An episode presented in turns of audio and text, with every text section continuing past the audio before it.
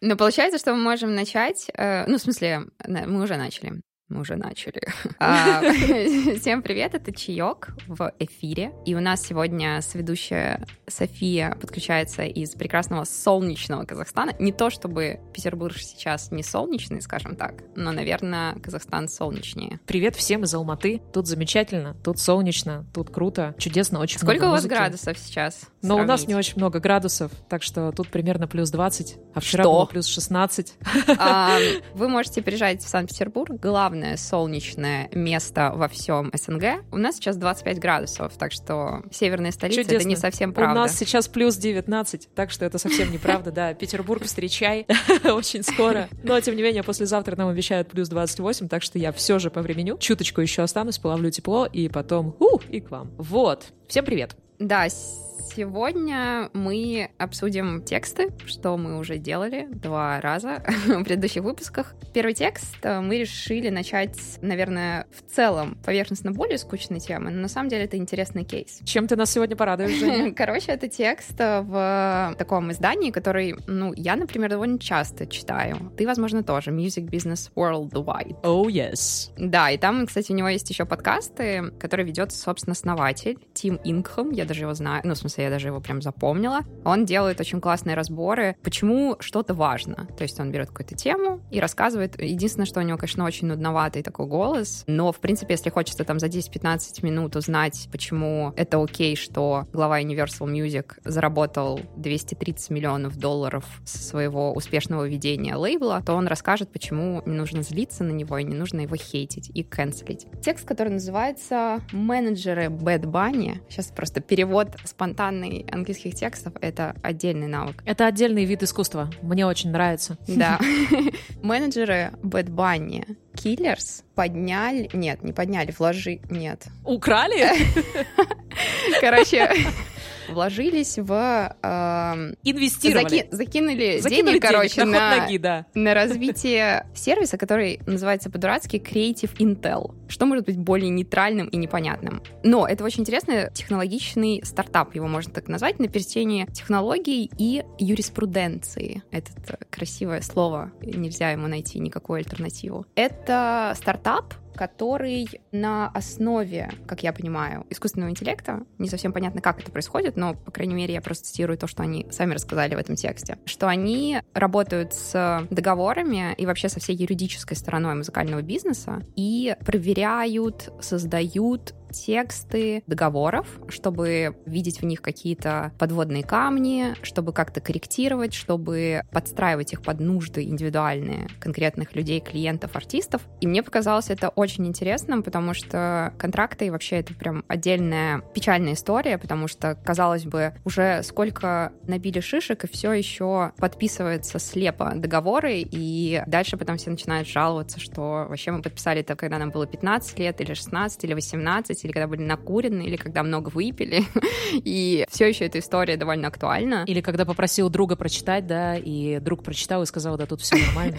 Да. Я же юрист. Да, слушай, мне, знаешь, э, сразу вспомнилось, я пока э, думала об этом тексте, мне сразу, конечно же, вспомнились наши любимые события в этой сфере. Если ты помнишь, не знаю, как мимо тебя это проходило, это в один момент Трил Пил и Шарлотт. О, да, о, да, конечно, конечно. Кто вообще может не помнить эти прекрасные скандальные события? Да, и недавний, который Антоха МС, но он такой, как мне кажется, сильнее тронул мое сердце, чем ситуация с э, контрактами Трилпила и Шарлотта. Но, в принципе, они все как бы об одном, что артисты подписывают либо сами, либо с менеджментом, либо сами без менеджмента договоры, в которых они не понимают, что аванс надо отдавать, что они передают права на, там, не знаю, на псевдоним, передают права на какое-то количество лет, который лейбл монетизирует каталог. Надеюсь, что хотя бы не передают мастеры, хотя бы это как бы уже, мне кажется, большое количество артистов уже пролоббировали то, что мастер, ну, фонограммы, которые в юридическом языке, да, то есть везде в договорах это будет не мастер-копия, это будет фонограмма. Мне больше нравятся мастеры, потому что они как-то понятнее для меня. И я сразу их вспомнила, то есть у меня прям а, первое было воспоминание моих эмоций по поводу, потому что там, вот эта вот ситуация с Трилпилом и Шарлоттом, они примерно прям вот типа в один месяц случились. И знаешь, это был тот момент, я не знаю, как ты это ощущаешь, смущало, потому что ты тоже, я уверена, работаешь с большим количеством договоров. Интересным образом, в тот момент, когда это произошло, у меня было прям такое ироничное отношение к этому. И даже скорее я была больше на стороне лейблов, хотя я, в принципе, никогда не на их стороне по дефолту. Типа мы все тут стараемся, говорим, что надо брать юриста за шкирку и проверять, а вы все еще такие, а мы ничего не поняли, нам ничего не рассказали. Возвращаясь к теме, о том, как это будет происходить, если честно, я не нашла вот именно этот стартап, как он будет анализировать, возможно, там, наверное, какие-то можно запросы закидывать, чтобы он как-то формировал или пытался оттолкнуться от того, что человеку нужно, и как-то это корректировал. Но очень интересно, что они называют это даже в заглавии, что этот стартап Legal Zoom для музыкального бизнеса. Я не знала, на самом деле, что это, но быстренько сейчас чекнула. Оказывается, есть такая компания, онлайн-платформа, в которой можно самому создавать договоры вообще про разные абсолютно. То есть здесь все сферы затрагиваются, но я так поняла, что, возможно, в музыке, ну, не специализируется на музыке. Но, в общем, это сайт legalzoom.com, то есть ты можешь здесь выбрать любой вид договора, который тебе нужен, и ты можешь его купить и создать индивидуальный, как бы на основе шаблона договор. Видимо, это большой сервис в Америке, если они его даже, знаешь, как типа берут за, ну, сравнивать с тем, что это может быть LegalZoom в музыкальной сфере. Как это будет происходить, я не совсем поняла. Могу только лишь представить, что, скорее всего, ты как-то закидываешь туда кучу своих запросов, либо же там маркируешь их как-то из, из тебе доступных, и дальше, возможно, прописываешь там, не знаю, количество треков, ну, короче, там какие-то вещи, которые касаются именно Женя, конкретно... тебе не кажется, что это очень похоже на какой-то шар желаний? ну, типа, какой-то input, не знаю, я хочу выпустить 10 треков, а еще я хочу, чтобы меня не обманул мой лейбл издающий, а еще я хочу, чтобы я стал много зарабатывать. Кстати, мне кажется, что так и нужно сделать сделать. Я не хочу быть лохом. Так и нужно сделать. Я да? не хочу быть лохом, главный я, запрос. Я не хочу быть лохом, да.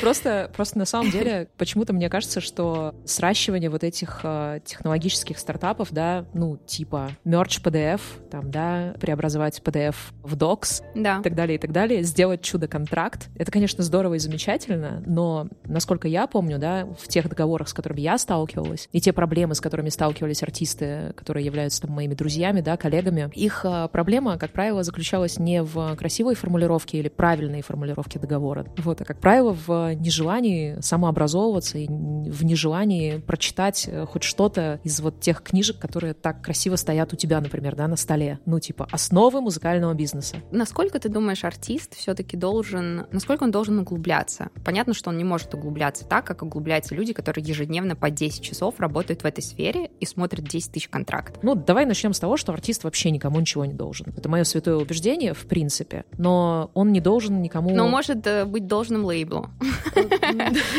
Нет, смотри, смотри, артист никому ничего никогда не должен, но всегда должен лейблу. Но вот тот артист, который хотел на лейбл, а таких примеров, наверное, и ты, и я знаем очень много, да, вот когда артист целенаправленно хочет на лейбл. Вот если он хочет на лейбл, а не просто играть там для 500 своих друзей, да, или 100 своих друзей, неважно какого количества, он, наверное, уже априори должен подойти к вопросу хоть немного подкованным. Либо он, либо его друг-адвокат. Ну, не знаю, юрист. А, ну да, сначала юрист, а потом уже адвокат. Это когда дела не так хорошо пошли. Или наоборот, очень И завещание хорошо. еще написать после. Да, и завещание, да. Ну там всяко бывает уже, да. Два разных типа сотрудников тебе потом будут обязательно нужны. И святой менеджер, конечно. Вот, но мне почему-то кажется, что все же, если ты так или иначе переходишь от маленьких тусовочек для своих к подписанию какой-то настоящей бумажки, да, то все же мы живем в такое время, когда если ты уж изучил, как работают гаджеты, как, не знаю, там, как подключить телефон к зуму, да. Как добавить инста-сторис Инста-сторис, да. с, с, с музыкой. Типа, ну этот стикер да, нажать. Да, и- да, да, да. Как тегнуть, там, не знаю, свой лейбл в инстасторис и так далее. Если ты дорос уже до такого взаимодействия, да, с внешним миром, и если ты уж, не дай бог, научился снимать тиктоки, да, и они залетают, то уж стопудово либо ты, либо твой юрист должны уметь читать договоры и контракты. Потому что, конечно же, это твои будущие деньги. Но знаешь, вот у меня есть некое, даже не то, что возражение, я просто прекрасно понимаю, что такое заниматься каждый день и разбираться, и что такое как бы знать поверхностно хотя бы. И мне кажется, вернее, не мне кажется, а я читала в договорах, на самом деле, вот как сейчас обезопашивают себя лейблы, а, они пишут э, в договоре абзац, в котором ты соглашаешься, подписывая, что этот договор посмотрел кто-то из твоего менеджмента или юрист, ну то есть, что как бы ты подписываешь, понимая, что ты подписываешь. Но меня всегда удивляло то, что вот смотри, вот, например, я делаю, допустим, какой-то договор. Я обычно, когда пишу человеку, вот, пожалуйста, драфт договора, договора, я всегда прописываю нормальным человеческим языком,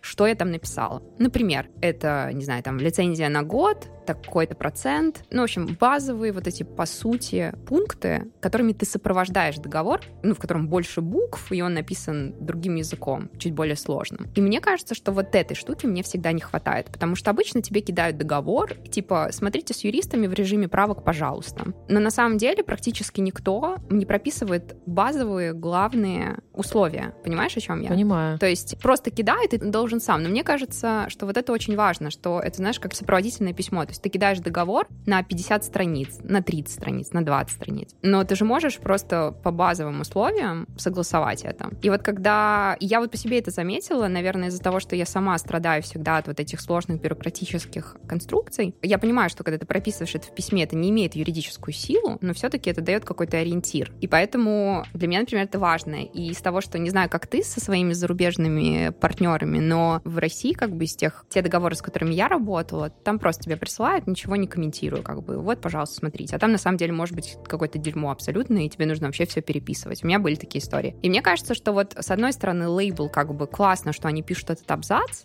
да, что как бы ты принимаешь на себя ответственность, что ты проконсультировался со сторонним специалистом. Но с другой стороны, почему не проговорить, будучи лейблом, основные моменты в этом договоре? Понимаешь, о чем я? Что здесь вопрос в том, что как бы если ты воспринимаешь другого человека как партнера, ты не будешь пытаться его наебывать. И ты наоборот с ним проговоришь и убедишься, что это то, о чем вы договорились. Потому что любые разборки потом, когда заключен договор, они ни к чему хорошему не приводят в плане отношений между людьми. То есть да, этот договор еще может 3-4 года быть в силе, но то, что испорчены абсолютно человеческом уровне отношения, как бы это самая главная драма этого всего. И поэтому мне кажется, что вот эта культура объяснить человечески коротко, что находится внутри этого 30-страничного договора, это важно, и это нужно прививать как бы. Слушай, как будто бы даже самые крутые менеджмент, а, да, корпорации, там, не знаю, вспоминая условного скутера Брауна, наверное, да, из того, что приходит на ум. Это который... Э... Это который, который был в батле с Тейлор Свифт, если я не ошибаюсь, верно? Да, да, да, у него сейчас... Э, нет, вернее, они уже, он уже перепродал этот каталог э, другим mm-hmm. ребятам, но да, он как бы Тейлор Свифт да, его вот это, обвиняет вот история, в том, что да, он собрал. абсолютно да. точно сразу. Мне почему-то кажется, что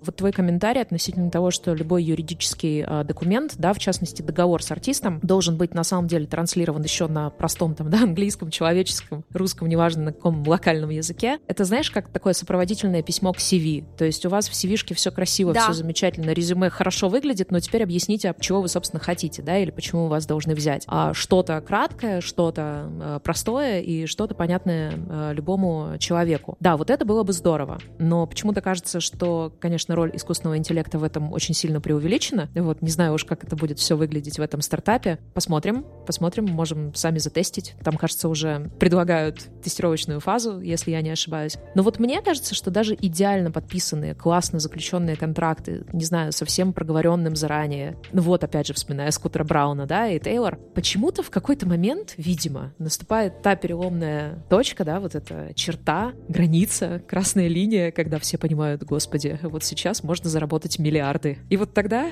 самый идеальный контракт, самый идеальный договор внезапно находит в себе такие дыры юридические какие-то, да, legal issues, которые до этого никогда не предполагали там быть. А находят это очень дорогие юристы, очень дорогие адвокаты. Почему-то кажется, что в определенный момент так происходит. Я даже где-то слышала, что на самом деле договоры составляются именно с учетом того, что нужно найти как бы в них вот эти возможности. Вот. Да, воз, возможность вот, да. договоренности эту отменить. А еще, знаешь, а, тоже чуть-чуть со своей башни, да, из своей части бизнеса привнесу историю. Я помню, когда я впервые увидела контракт кого-то очень большого, ну, либо CAA, опять же, концертный контракт, повторюсь, я-то из своей индустрии, да, гляжу. Вот, то ли Вильям Моррис, ну кто-то очень большой. И вот я год какой-то там, не знаю, двенадцатый, наверное. Думаю, вот внесу-ка я правки. Ну, мне кажется, да, договор же, контракт. Меня не смущает то, что это PDF-ка. То есть мне, молодой зеленый, почему-то кажется, что, ну, PDF-ка, ладно, я им тогда выделю там строки, да, которые нас не устраивают или которые мне кажутся несколько такими, Но да, это плохой знак, когда тебе PDF-ку. Когда тебе PDF-ку, да, это уже плохой знак. Это вообще очень плохой Очень плохой знак, да. Вот, ну я-то, я-то думаю, ладно, хорошо, я вот им по строчкам расскажу, где вот меня чего не устраивает. Знаешь, ответ был очень простой. Ну, просто очень Либо так, либо никак как? Там даже так не было сформулировано. Mm-hmm. Там было вот что-то в духе, там, знаешь, XXX агентство, мы не меняем свои договоры. И все. Это, в принципе, все, что мне Слышала сказали. я такое тоже. И тогда я э, стала понимать, что, стоп, в этом договоре написано, что все абсолютно претензии, урегулирования по договору, да, рассматриваются там в Нью-Йоркском суде. И я сижу. Не в Нью-Йорке. И не возле суда. И без адвоката, и без юриста. Когда видишь Нью-Йорк, сразу представляешь ценники. ну, не знаю, там Централ Парк, да, ценники, кофе в руках юриста, который стоит, там, не знаю, от 4000 долларов за просто просмотреть твой договор, ну и все, и я, в принципе, все поняла. Так что твоя добавочка, да, о том, что каждый контракт, каждый договор, наверное, имеет такую дыру, в которую можно залезть будет и чего-то еще переиграть, изменить, скорее всего, так и есть. Но в целом, наверное, такая штука в любом случае хороша для людей, которые вообще, ну, совсем вот ноль. Вот прям, прям от души ноль. Ты когда-нибудь искала э, какого-нибудь, ну, например, э, терапевта через всякие вот эти вот, э, ну, платформы, где ты ищешь по своим запросам? Мне кажется, что она в каком-то смысле очень похожая, как бы, аналогия психологи, что ты вкидываешь туда. У меня тревожность, я всех ненавижу, я просыпаюсь утром и не улыбаюсь. И дальше он тебе находит ряд э, людей, да, ты уже входишь в, типа в их анкеты и изучаешь, и смотришь там, не знаю, этот человек мне нравится, он красиво улыбается. Столько-то работает в этой сфере. И мне кажется, что если не брать именно работу там какую-то алгоритмическую, да, искусственного интеллекта, то, в принципе, оно так и работает. То есть это ключевые запросы какие-то, как это называется, облако там запросов. И дальше оно уже как бы его персонализирует все больше и больше под себя. И просто знаешь, ты, например, прописываешь, вот как я тебе сейчас сказала, ты прописываешь столько-то, там, не знаю, треков, такой-то срок, прописываешь все-все-все, там, как авторские делятся, как э, смежные делятся, и он как бы тебе начинает готовить договор. Ну, я так понимаю, что это так работает. Но если это так работает, то это, в принципе, прикольно. Ну, это, в принципе, прикольно, и это напоминает мне, помнится, около года тому назад, кажется, благодаря товарищу я смогла попасть на закрытый показ э, того, как работает платформа BitClub. Это венчер Тимбаленда. Это что-то биткоин плюс клаб? биткоин э, плюс, э, да, биты, клаб и так далее, и так а, далее. Я забыла, что Это маркетплейс битов. Это знаешь, как, это знаешь, как реальность поменялась. Теперь бит для меня это биткоин, а не бит за последние полгода. Возвращайся, возвращайся, пожалуйста, в нашу реальность, да, с битами, там, не знаю, рэпом и, и так далее. Уходите от вашего этого финтеха. Вот, BitClub э, показывали, кажется, свой закрытый кабинет, как это будет работать. Это такой маркетплейс битов, сэмплов, вместо покупки целых песен, куда пригласили, наверное, самых крутых, не знаю, саунд-продюсеров, битмарей, вообще всех-всех-всех, да, включая самого Тимбаленда. Ребят, у которых можно купить, ну, собственно, биты, да. Давай начнем с названия Beat Club. Когда они показывали опционал и функционал, да, кабинета внутреннего, это было очень круто и очень здорово сделано, потому что можно было сразу же, подергав некоторые рычажки, погоняв там бегунки, выстроить э, все, начиная там от сплита роялтис, да, если, допустим, ты покупаешь сразу же несколько биточков э, или там, не знаю, целый трек, ты сразу же в кабинете распределяешь все красиво между там сонграйтерами, между всеми вообще людьми, которые, да, как-то к этому причастны. И, в принципе, ну, знаешь, как такая 1С бухгалтерия для битмейкеров, да, и для сонграйтеров. И хопа, у тебя на выходе уже все распределено, все всем уходит, денежка капает туда-сюда и так далее. Ну, примерно так же я вижу эти контракты, наверное, такие умные контракты, которые вот все сами распределили, и все хорошо и замечательно. Но, опять же, мы сталкиваемся с каким-нибудь человеческим фактором, когда кто-то скажет, «Хей, смотри, контракт был идеальным, замечательным, а теперь давай его пересмотрим», или что мы можем с этим сделать? Я всегда за человеческий фактор. Я в этом отношении пессимист-реалист всегда. Круто, если многие люди, многие артисты, многие начинающие музыканты смогут видеть хотя бы, что такое черновик договора и контракта.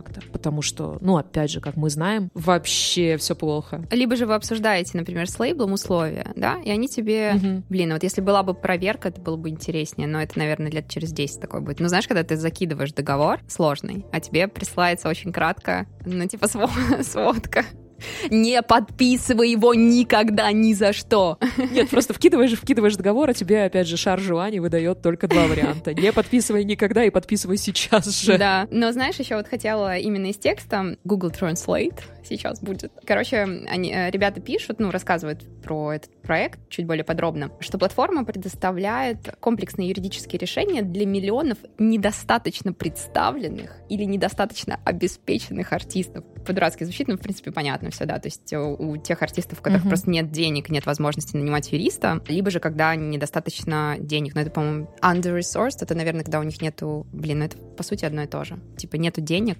лох. В принципе, ты очень забавно. Все, да, нет денег, лох. Нужно просто зарабатывать деньги. Чтобы быть успешным, надо просто зарабатывать деньги. Надо быть успешным. Успешный успех. Да. Будь успешным. Заработай на юриста. И, собственно, они, и главный, как это называется, слоган, девиз, миссион в том, чтобы помочь артистам избегать типичных ошибок, собственно, в контрактах. Мне нравится слоган. Слоган классный. Вообще да. слоганы всегда классные. Вообще все слоганы классные. С одной стороны, сама тема прикольная, непонятно, когда она начнет реализовываться, потому что сейчас, получается, у нас что мы имеем с точки зрения инвестиций? Они подняли 3 миллиона долларов и вложились туда разные известные люди. Это человек, который ко-менеджет Пост Малона, люди, которые, я буду говорить, работают с, потому что всегда очень сложно, непонятно вот это, в какой роли и как плотно человек работает. Непонятно, да. какая роль, да. Представители Killers, Imagine Dragons, представители Bad Bunny, так, потом много инвестфондов, и, кстати, Леор Коэн, который теперь глава... И, кстати, он, да, я тоже заметила. YouTube музыка, да? Куда без Леора? Интересно, как это будет реализовано. Абсолютно точно, как только будет какие-то первые возможности ознакомиться, мне бы... Ну, понятно, что это будет английский язык, конечно, второй, скорее всего, испанский, а русский будет никогда. Вот. Мое мнение, мои прогнозы. Мы всегда можем предложить свои услуги по локализации бизнеса. Э, да, Google Translate за деньги.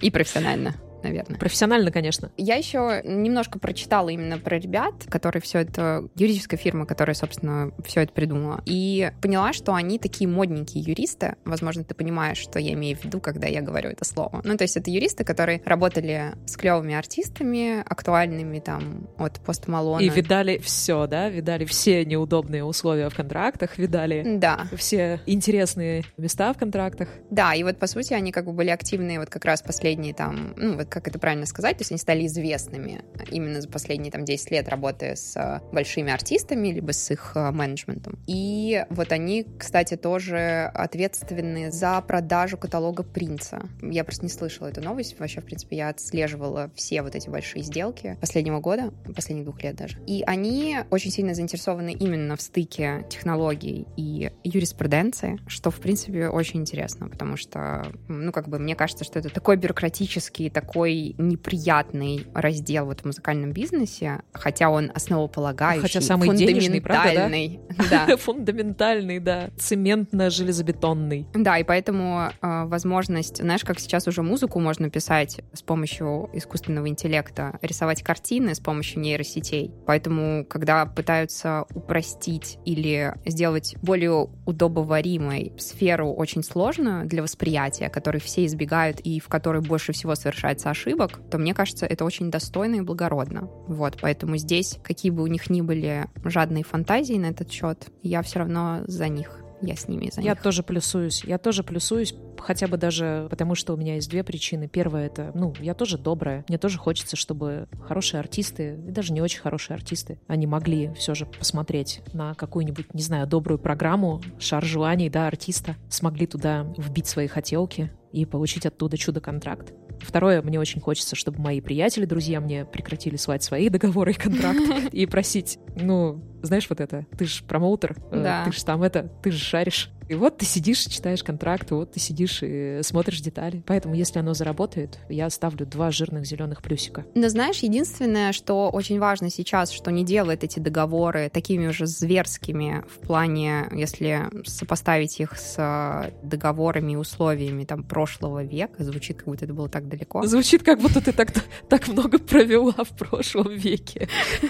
А, в том, что сейчас уже это лицензия музыки. Если это... Я не беру продюсерские центры, потому что поэтому они так и называются, потому что там чаще всего договоры, в которых ты там на несколько лет как бы становишься, ну, не заложником, а просто становишься как бы голосом и образом того, что продюсерский центр создает. Хотя даже сейчас, мне кажется, продюсерские центры, они как бы тоже видоизменились, тоже современнились, потому что как бы артист тоже в соавторстве все это делает, и ты не можешь просто навязать человеку что-то, что органично в него не вписывается. Но сам факт того, что уже договоры старого формата, в которых у тебя выкупают фонограммы, то есть ты не владеешь как бы правами на свои фонограммы, то оно немножко облегчает задачу, что это чаще всего лицензирование, а лицензирование означает, что если это без аванса, то ты э, в любой момент, ну там, не знаю, за месяц, за три месяца уведомив, можешь сменить компанию, которая лицензирует твою музыку, отдает ее на площадке и монетизирует. Но если это авансовая история, то, к сожалению, пока ты не с процентами не выплатишь авансы и не покушаешь сухариков, чтобы это сделать, то здесь немножко другая история. То есть ты дольшее количество времени можешь оставаться с этим, с этой компанией, возможно, даже без особого желания это делать, но типа, ты не можешь выйти из договора, пока ты как бы этот аванс не окупишь. То есть их инвестиции в тебя пока не вернутся им с процентом. И в этом плане, конечно, я все равно считаю, что э, очень сильно изменилось. Как будто мы, мы говорим о банках, не правда ли? Да, да, просто процент очень-очень большой. А, ну, я имею в виду... Что поделать?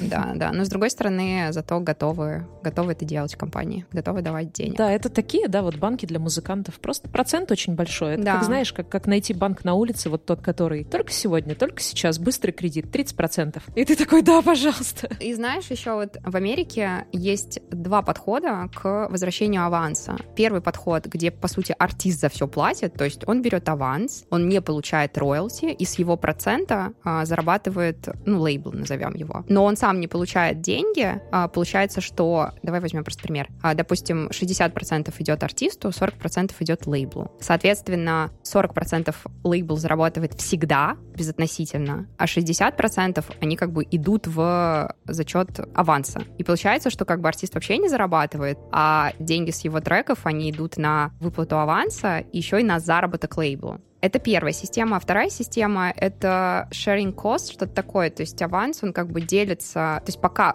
он полностью из 100% полученных доходов сначала полностью уходит на выплату аванса, и потом уже шерится доход. И вот этот второй способ, где не артист за все платит, а где вы вместе сначала оплачиваете этот аванс, а потом уже делите, он кажется более справедливым, там просто более зрелый рынок, и там уже люди могут придумать какие-то новые, новые способы инвестиций и ответственности за, э, за ответственность за эти инвестиции, а как бы у нас еще пока что вот как бы артист все, все оплачивает, как бы инвестиции лейбл в него. Вот, но это я немножко ушла в больную для меня тему. Ставим зеленый плюсик. Да, сто процентов, да. А, называются они для как бы развлекательного окончания нашего разговора. Называется эта фирма Боярский Фриц. Я сначала подумала, что это бренд э, Обуви. газированных напитков.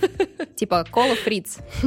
Кола Фриц. да. А, Да, вот эти ребята. Будем следить Потом боярские партнеры.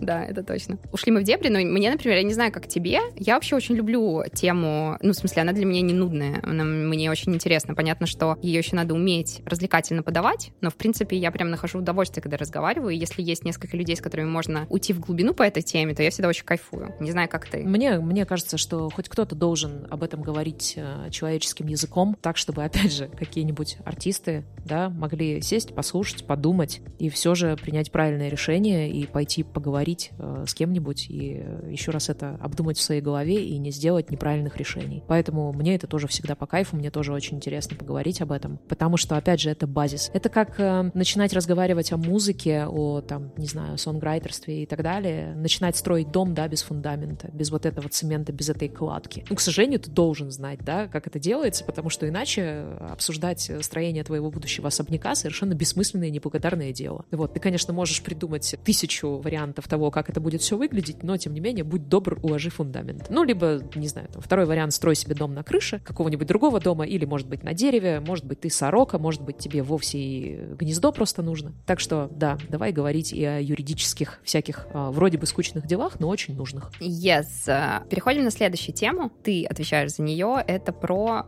Let's Music. Yes? Да, я давай, да, за глобализацию буду отвечать. Очень мне интересная тема в последнее время того, что происходит в Latin Music, вот, того, что происходит в э, интересных э, больших рынках э, в Западной Африке, в Нигерии, в Сенегале, в Гане, вот эм, всех тех рынков, из которых берут э, истоки артисты, да, которые работают в жанре афробитс, которая сейчас чартится просто сумасшедше, да, везде. Вот, нашлась такая статья, она из того же издания, Music Business да. World, да. Latin music has gone mainstream in the US. Ни для кого не секрет, что очень многие артисты из э, Южной Америки, из рынков Южной Америки, вырастают во всем мире, разумеется, да. Кажется, в одном из предыдущих эпизодов мы обсуждали исследование экономиста, когда ребята брали целую кучу Spotify хитов, да, и распределяли их на языковые группы. Вот, и мы помним, что испаноязычная группа была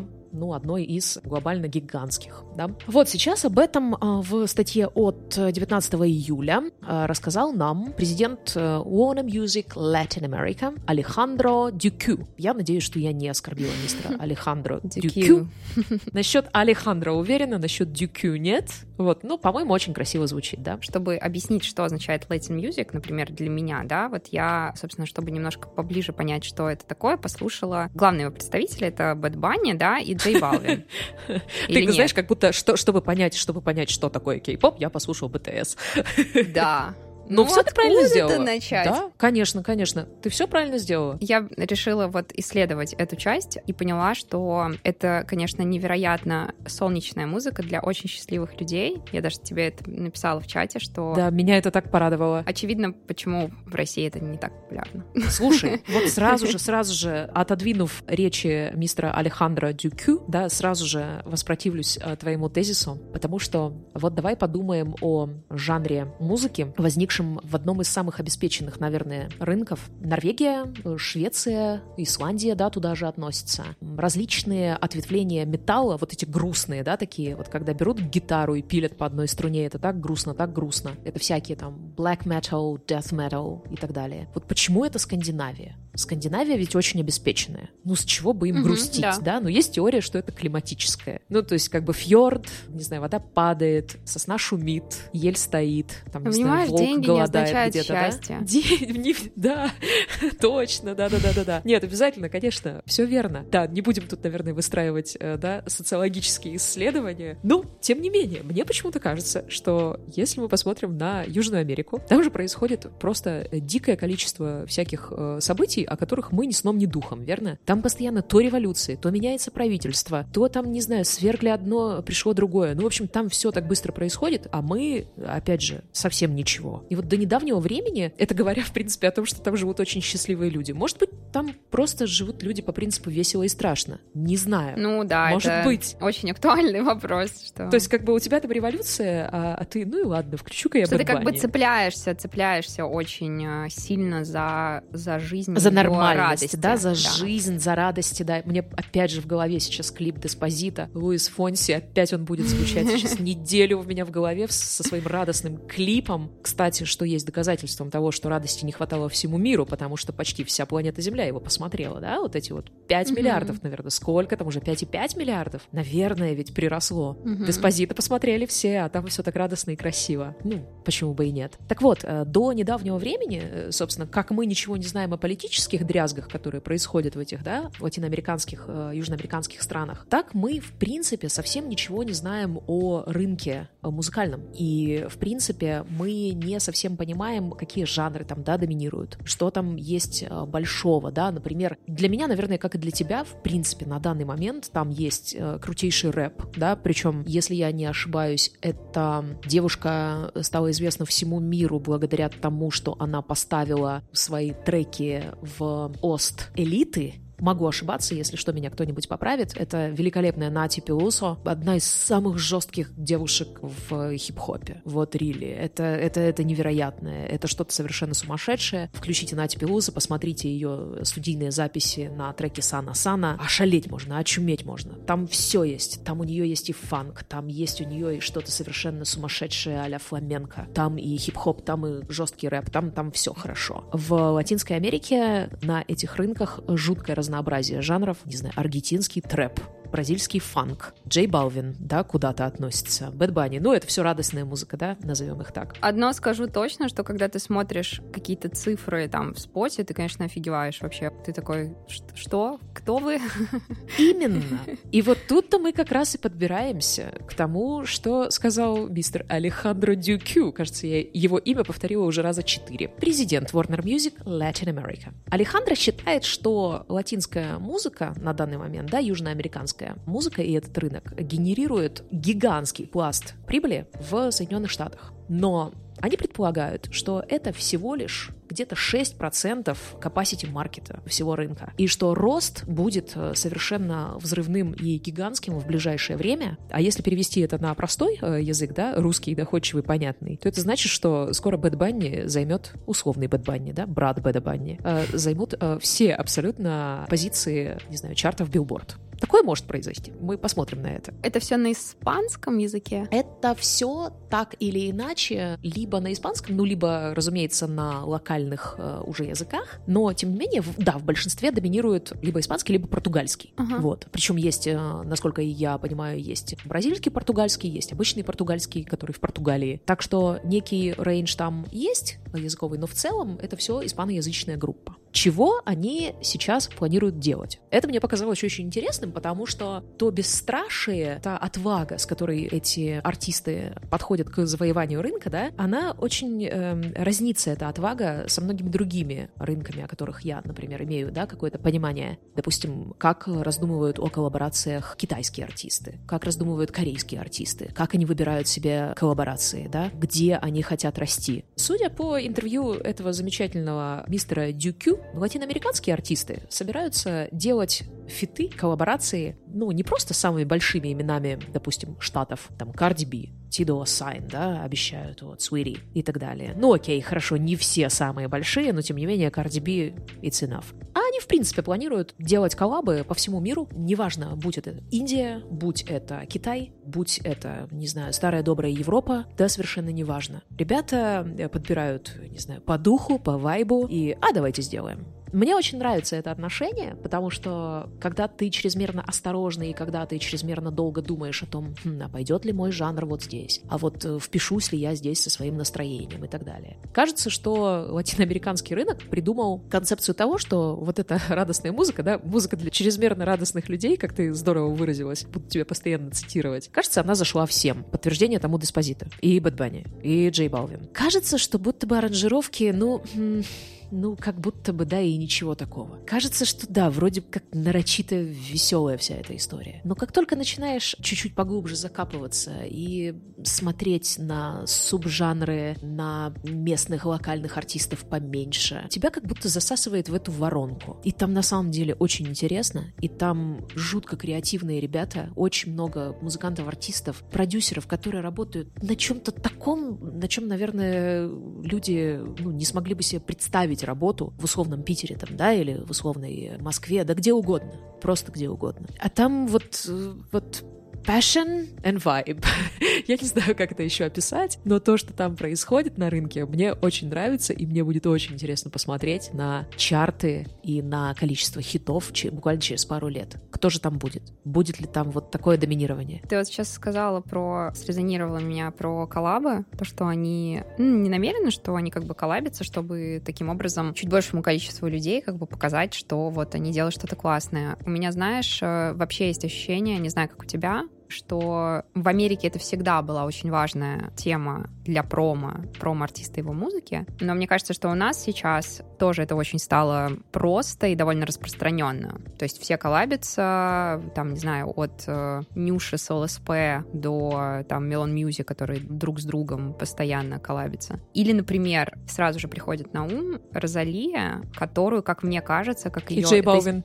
Испанская, испанская певица, артистка. Розалия. Розалия, да, которая, мне кажется, тоже, вот я так это замечала со стороны, что она, когда ее подписали, и когда она начала прям сильно часто мелькать, у нее сразу начались коллабы, там с Билли я помню, ну, короче, там типа с топ-эшелоном, и я подумала, что, ну, вообще прям неудивительно, потому что, ну, а как еще быстро дать другим людям увидеть, что это за человек, именно через фиты с уже известными популярными артистами. И я уверена, что коллабы вот фиты это прям одна из важных стратегий маркетинговых э, в Америке. И мне кажется, что она уже сейчас дошла до нас, то есть все с какой-то легкостью и с ноткой эксперимента относятся к коллабам. Что ты думаешь на этот счет? Замечала ли ты, в принципе, это у нас? Ну и вообще. Слушай, мне, мне, наверное, как и тебе, да, тоже плюсану, мне очень нравится история с коллабами. Я в какой-то момент подумала было, что мне кажется это тратой времени, потому что это либо накладывающиеся фанки артистов, которые имеют, ну и так, одну и ту же фанбазу, либо же это в корне себе противоречащие в коллаборации люди, ну, которые просто несовместимы. То есть, условно, если я через своего любимого, нелюбимого, Викенда познакомилась с Розали, например, то не факт, что за пределами этого фита мне что-то у нее понравится. Что может быть и такое. Да, угу. абсолютно точно. Абсолютно точно. Я не понимаю, ты знаешь, как когда ты думаешь, что ты на свой концерт можешь собрать больше людей, пригласив еще одного крутого артиста, да, но на разогрев. Я понимаю, обманчивая штука, да. Мы все это знаем, да, мы все понимаем, что от концерта того самого артиста, которого ты пригласил на разогрев, придет, там, не знаю, 10% от его фан-базы и так далее, а вовсе не там 70 или 50 хотя бы процентов. Но тем не менее, тем не менее, по-моему, это очень круто, когда через любимого, я любимого, Викенда ты узнаешь Розали, да, и начинаешь ее слушать или хотя бы заинтересовываешься. Другое дело, что мне почему-то в голову сейчас пришел, там, не знаю, Дани Милохин и Коля Басков.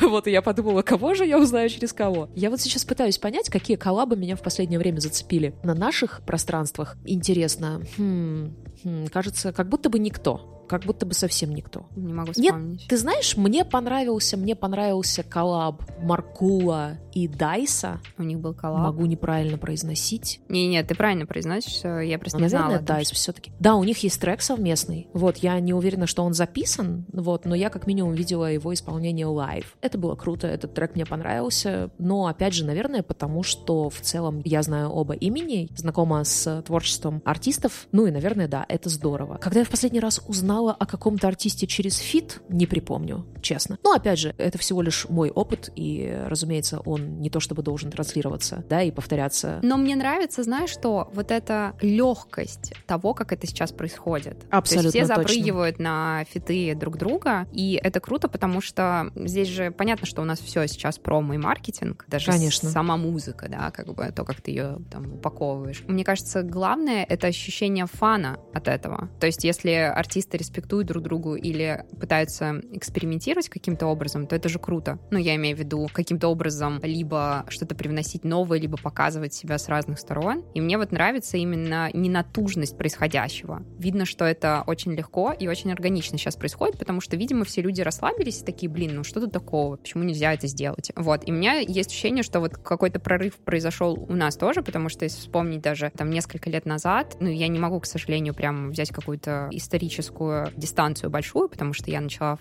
2015 году работать в музыкальной сфере. Но сейчас это видно, что этого в объеме намного больше. Видно, что это уже стало тоже промо в каком-то смысле. И что чаще, проще и легче делается. То есть без каких-то, знаешь, чрезмерных обдумываний и размышлений. Просто давайте сделаем. Мне нравится этот артист, мне нравится его музыка, почему не сделать? Что все легче к этому относятся. Короче, вот такое у меня ощущение. Слушай, а у меня почему-то ощущение как раз чуть-чуть расходится с твоим, а может даже не чуть-чуть. Потому что не так давно меня попросил мой хороший друг э, из одной из азиатских стран, не буду называть, да что уж там не буду называть, конечно, из Южной Кореи, попросил поискать пару артистов на коллаб к большому, собственно, с большим э, южнокорейским артистом. И походив по рынку, мне почему-то показалось, что история за респект, она работает, когда ты живешь в условном LA, а, да, когда ты Машинган Келли, когда вокруг тебя целая тусня людей, которые прилетают к тебе, не знаю, из Лондона. Вот у тебя там нарисовывается Моцан, Young Blood,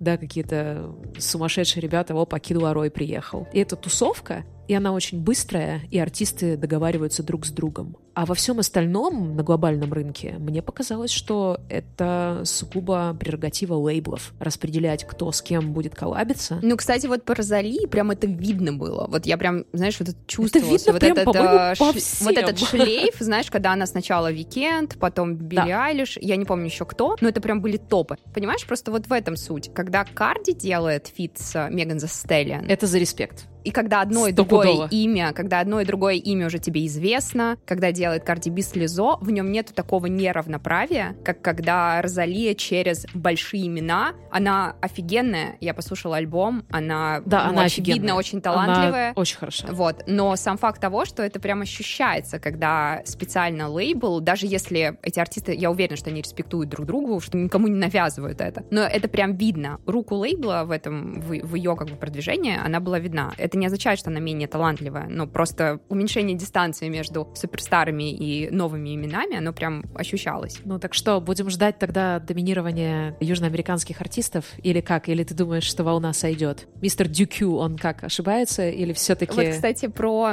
летний вайб, вайбов биты UK Garage.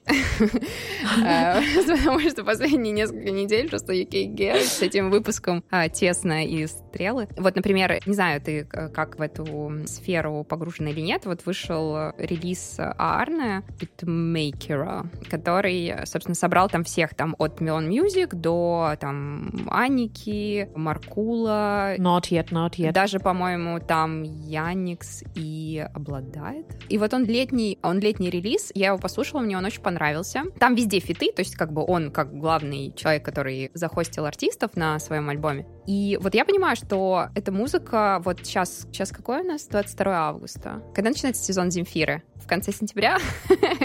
Ну, как бы, что это, эта сезонность ментальности, мне кажется, очень важна, потому что я кайфанула с этого альбома, в нем прям лето, в нем прям лето, весело, все это перед собой представляешь, визуализируешь, вот эту легкость, но как будто бы, там, не знаю, я бы не слушала это. Осенью у меня другие запросы, зимой Я тоже. тебя очень хорошо понимаю. Как будто бы, да, без, без контекста вот этого климата, да, без контекста солнца вечного, как вот прилетаешь в Барселону и сразу же, уф, я не буду слушать грустную музыку. Черт, я могу послушать и только радостную музыку. Но без этого контекста да. будто бы немного не к месту, да? Как будто на бал пришел в исподнем. Да, я еще, такой, я еще, знаешь, я уйду. сейчас у меня вообще ощущение, вот я не знаю, как у тебя, такой небольшой автоп, но связанный как бы с темой. Вот это вот ощущение уходящего лета и того, что он просто как песок сквозь пальцы, и ты пытаешься ухватиться, потому что осталось всего немножко, и потому что сентябрь, даже если он солнечный, в нем все равно уже есть ощущение вот этой небольшой драмы. Брамса.